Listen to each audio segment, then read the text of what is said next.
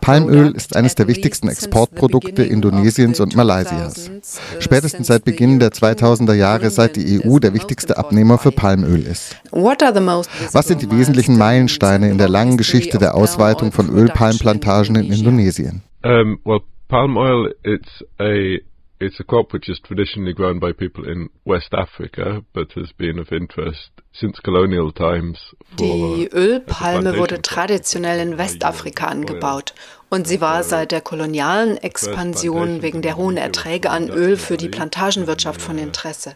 Die holländischen Kolonialherren hatten, soweit ich weiß, die ersten Plantagen in Indonesien im Norden der Insel Sumatra angelegt. In den 1970er Jahren hat die malaysische Regierung viele Forschungsvorhaben der Frage gewidmet, wie die Erträge gesteigert werden können und wie Ölpalmen industriell angebaut werden können. Indonesien schloss sich hier an. Ab den 80er Jahren kam es dann zu einer Ausweitung der Anbauflächen bis zum heutigen Tag. Palm oil, which is the, the amount has been increasing until the present day. In Germany, palm oil plantations In Deutschland verbindet man mit dem Anbau von Palmöl primär die Zerstörung von Regenwäldern, auch dank der Aufklärungskampagnen von Umweltbewegungen. Und das, obwohl Palmöl von Flächen, die nach 2008 gerodet wurden, nicht mehr als energieeffiziente Ressourcenbasis von der EU anerkannt wird. Hat die Entwaldung in Indonesien nun damit tatsächlich auch abgenommen? Uh, deforestation is certainly still going on. Die Entwaldung schreitet weiter fort. In der Region West-Papua, die ich beobachte, ist die Entwaldungsrate in den letzten drei Jahren zurückgegangen, hauptsächlich wegen des Drucks auf die Industrie, die Waldzerstörung zu stoppen. Aber dennoch werden Flächen gerodet und in Gebieten, in denen die Plantagenwirtschaft weiterentwickelt ist, schreitet die Entwaldung immer noch hemmungslos voran. Yeah, deforestation is still rampant. Wer genau sind die Akteure in der Ölpalmplantagenwirtschaft in Indonesien?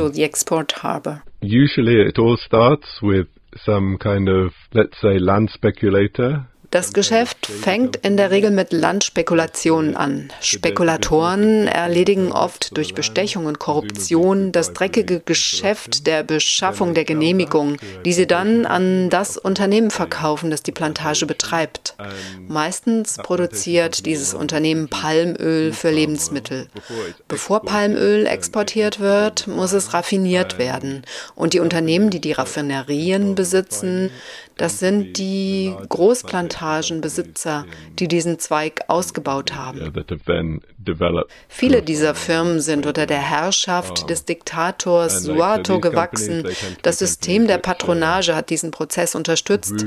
Die Unternehmen konnten agieren, solange sie sich dem Regime als politisch genehm erwiesen.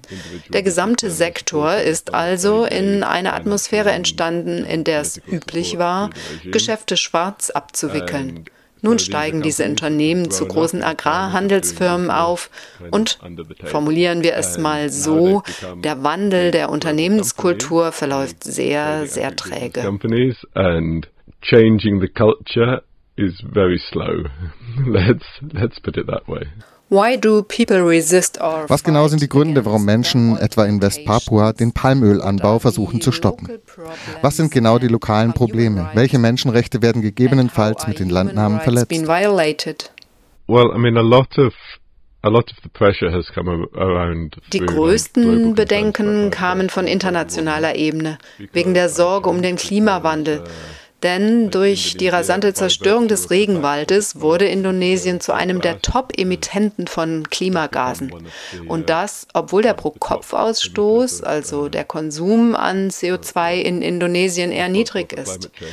Aber ja, das Land, das für die Plantagen genutzt wird, gehört oft indigenen Gruppen oder es ist das Land ihrer Vorfahren oder aber das Land wird von Kleinbauern bewirtschaftet. Daher gibt es starke lokale Widerstandskämpfe und Konflikte mit der Palmölindustrie. Teilweise, weil die Industrie die Regeln eines fairen Umgangs mit den indigenen und lokalen Gruppen schlicht ignoriert, etwa den vorgesehenen, vorinformierten Verhandlungsprozess und ihre Einwilligung in Entscheidungen. Das Land wird ihnen einfach genommen, ohne ihre Zustimmung, nach minimalsten Verhandlungen. Und die Industrie schlägt Vorteile aus der Tatsache, dass die Landbesitzrechte in Indonesien recht chaotisch sind. So eignen sich die Unternehmen Land an, das oft seit Generationen von Kleinbauern bewirtschaftet wird. Land titling in Indonesia is is quite chaotic and and so it's taking land which has been farmed by people for generations. Nun existiert in Indonesien eine moderne Landbesitzgesetzgebung und die traditionellen Rechte nebeneinander in einer Art Koexistenz, die vermutlich durch die Interessen der Palmölindustrie stark belastet wurde. Wie sieht das Verhältnis von traditionellen und modernen Rechtssystemen aktuell aus? Yeah, I mean, Indonesia does recognize that where indigenous people Dort, wo indigene Gruppen leben, erkennt die indonesische Regierung offiziell an, dass sie ein Recht auf das Land haben.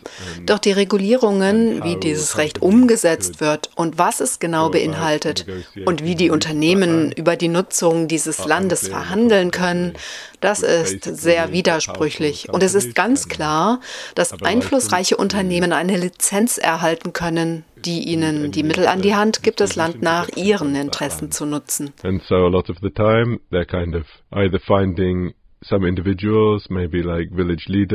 Manchmal finden sie Einzelpersonen, zum Beispiel einen Dorfvorsteher, den sie dazu bringen, ein Papier zu unterschreiben, das besagt, dass sie das Land ohne die Zustimmung der gesamten Gemeinde nutzen dürfen. Oder sie veranlassen das Militär, die Bevölkerung einzuschüchtern. Das ist vor allen Dingen in West-Papua der Fall, das seit 50 Jahren einen politischen Konflikt erlebt. Die Regierung erteilt dann die Erlaubnis, solange die Unternehmen irgendein Dokument vorlegen, das beweisen soll, dass sie irgendeine Form von Verhandlung geführt haben. Aber das heißt keineswegs, dass die Gemeinden dem wirklich zustimmen. Es gab ja in Indonesien zwei Moratorien, die die Vergabe von Konzessionen in Regenwaldgebiete untersagen. Was genau beinhaltet das jüngste Moratorium und wie effektiv ist es? Okay, so Okay, das erste Moratorium wurde 2011 unterzeichnet, nachdem die norwegische Regierung dem indonesischen Staat Geld versprochen hatte, um die Waldgesetzgebung und Waldverwaltung zu überarbeiten. Das Moratorium bezog sich auf die Neuvergabe von Konzessionen für jede Art industrieller Landnutzung in Primärregenwäldern und Torfmoorgebieten.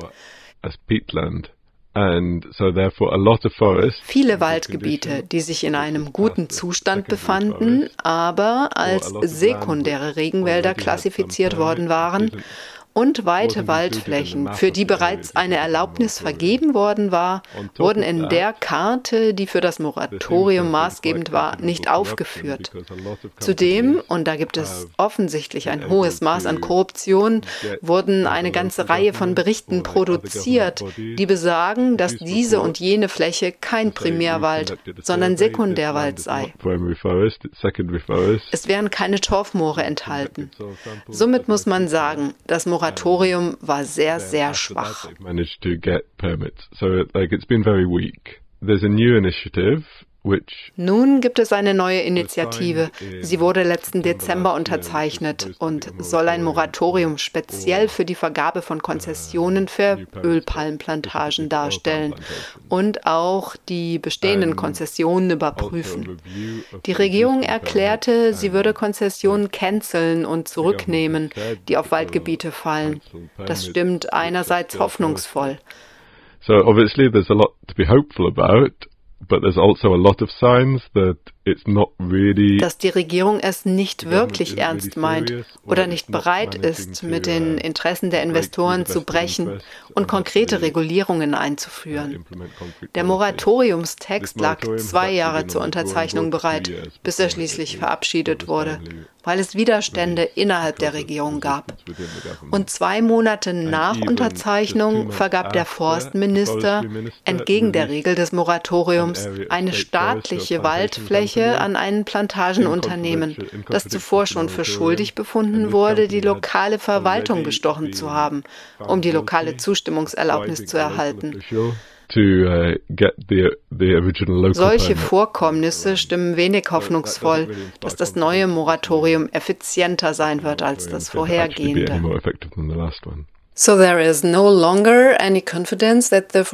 Damit ist ja auch das Vertrauen in das Forstministerium vermutlich hin. No confidence, but like still obviously it's Dennoch muss man das Moratorium ernst nehmen. Es wird bald Wahlen in Indonesien geben. Und danach wird sicher die Regierung angehalten werden, das Moratorium ernsthaft umzusetzen. Es ist schon auch das Interesse der Regierung, die Wälder zu schützen und ein legales Regelwerk für die Palmölindustrie zu haben. Derzeit gibt es über zwei Millionen Hektar Plantagen allein in ehemaligen Waldgebieten in Staatsbesitz. Und die Regierung ist sehr zögerlich, Karten zu erstellen, die klarstellen, wo Land durch welche Regelung bewirtschaftet wird. Und da die Landvergabe über Dekaden hinweg völlig chaotisch verlief und viele Beamte bestochen wurden, ist die Lage der reinste Wirrwarr. Und bevor es irgendeinen positiven Wandel geben kann, der der Regierung erlaubt, eine nachhaltigere Form der Bewirtschaftung zu fördern, muss das Chaos der letzten 30 Jahre bereinigt werden. It has to sort out the mess of the last 30 years.